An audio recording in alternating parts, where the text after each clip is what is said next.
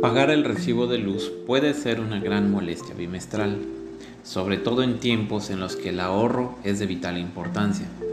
Cuando llega el momento de rendirle cuentas a nuestro principal proveedor de energía eléctrica, uno puede empezar a pensar en maneras en las que podría reducir la factura. Hoy en día, una de las primeras soluciones que vienen a nuestra mente es la de instalar paneles solares.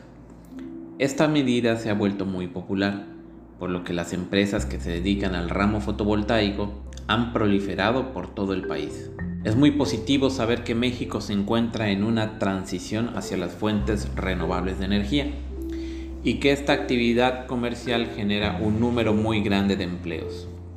Sin embargo, el cliente debe estar muy atento ante las promesas de reducir la factura eléctrica a unos pocos pesos la aversión que muchos usuarios sienten hacia la Comisión Federal de Electricidad debe ser reorientada hacia una estrategia que optimice nuestra inversión y, por lo tanto, la cantidad de módulos solares que se instalan en una vivienda. El primer criterio que se debe usar para elegir la capacidad de un sistema fotovoltaico interconectado es la de la maximización del retorno de la inversión por lo que el usuario debe conocer sus historiales de consumo y así abatir los excedentes en el consumo de energía. Estos excedentes son siempre los más caros y por lo tanto los que deben ser suministrados por el sistema fotovoltaico. De esta manera se evitarán gastos excesivos en sistemas solares innecesariamente grandes y costosos.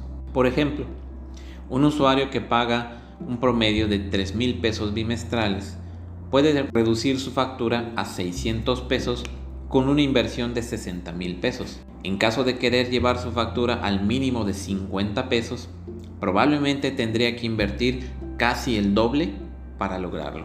Por tal motivo, es recomendable asesorarse con proveedores confiables y honestos que busquen el mejor beneficio para el cliente, sin buscar únicamente instrumentos de lucro inmoderado.